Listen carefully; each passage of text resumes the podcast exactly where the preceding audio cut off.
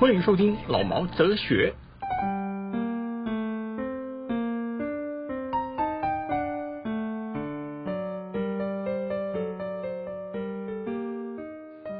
喂，你好，我是老毛。这个世界到底怎么了？所有的不好看的都一一浮现，所有的想不到都一一发生。好好的当人，这种比赛很难吗？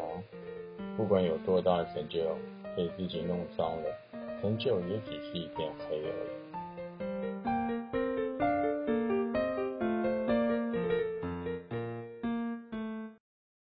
在这一次的米兔事件里面，发生了很多很多事情，也都一一的浮现出来了。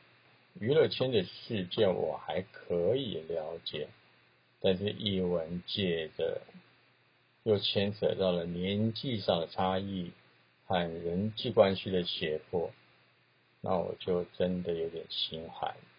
只能说，艺文界的手段都是比较高一点吧。艺文界的手段真的是比较狠一点吧？是社会病了，还是我们不敢面对？到现在全部一一发生，一一浮现，一一看到，每个人都会有隐藏的事，最后还是会有一一的时候。我就突然了解了杨德昌导演的《一一》为什么叫《一一》。在《一一》这部片里面，有一段杨洋念了自己写的一段话，送给了外婆。他是这么说的：“婆婆，对不起，不是我不喜欢跟你讲话。”只是我觉得，我能跟你讲的，你一定老早知道了，不然你就不会每天都叫我听话。就像他们都说你走了，你也没有告诉我你去了哪里，所以我觉得那一定是我们都知道的地方。婆婆，我不知道的事情太多了。所以，你知道我以后也想做什么吗？我要去告诉别人他们不知道的事，给别人看他们看不到东西。我想这样一定天天都很好玩。说不定有一天我会发现你到底去了哪里。到时候我可不可以跟大家讲？找大家一起过来看你呢，婆婆，我好想你。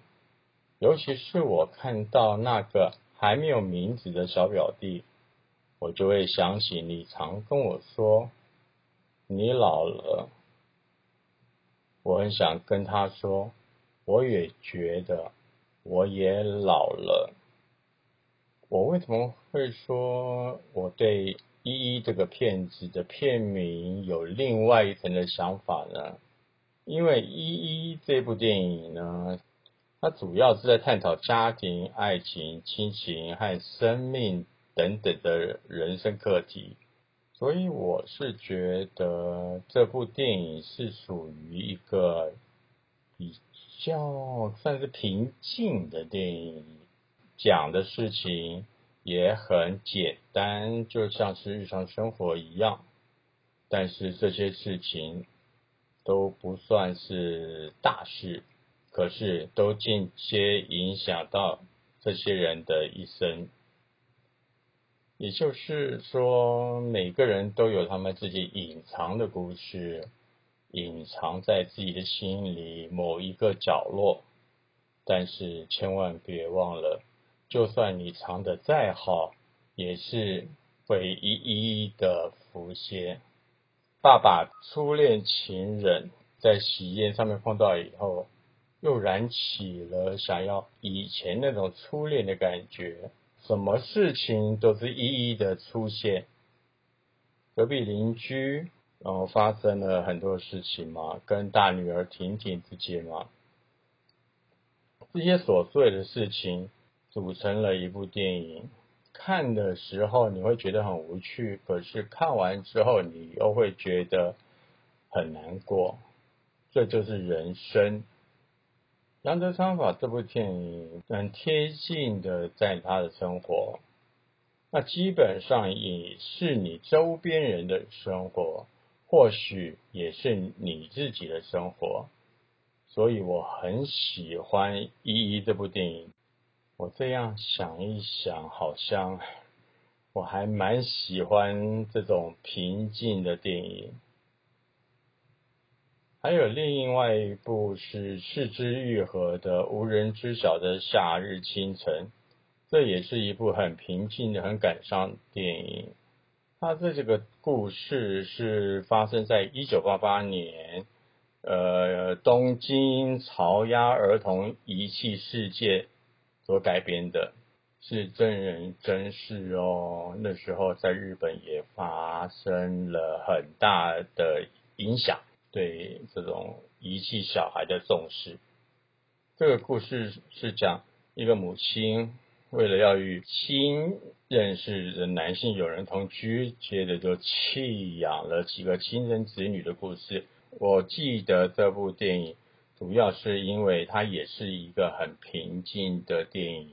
嗯，另外一点就是男主角柳乐优弥，他得到了坎城最佳男主角，打败了梁朝伟，所以我对这部片子就特别有印象。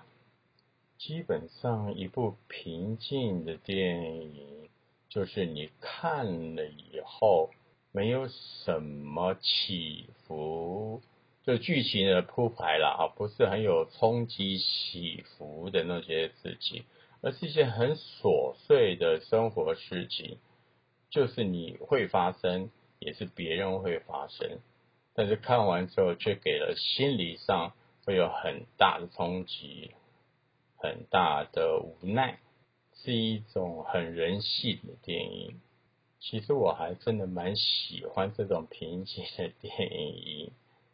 无人知晓的夏天和依依，基本上是我目前电影里面的第一和第二名，所以我也很希望能拍一部很平静的电影，来表现出我也老了。依依这件事情的。感想哦，并不是电影哦，因为迷途世界，所以一一我就查了一下，呃，在国语词典里面，它的解释为逐一一个接一个，是一一浮现，一一发生，一一让大家的丑恶的一面出来，所以就是说。你不要以为你做的事情没有人知道，时间久了也是会一一的出现。我觉得我今天讲的很语重心长，艺文界的那个事件，我是觉得很心寒了。可能是因为他是艺术工作者，他看的东西比较人性化一点，所以他就利用人性化的丑陋。跟黑暗、跟懦弱来达到他的目的，他以为这样子就可以控制一个人，但是没想到还是一一发生了。好了，那今天就讲到这里喽，大家你要一一的去看，一一的去思考，拜拜。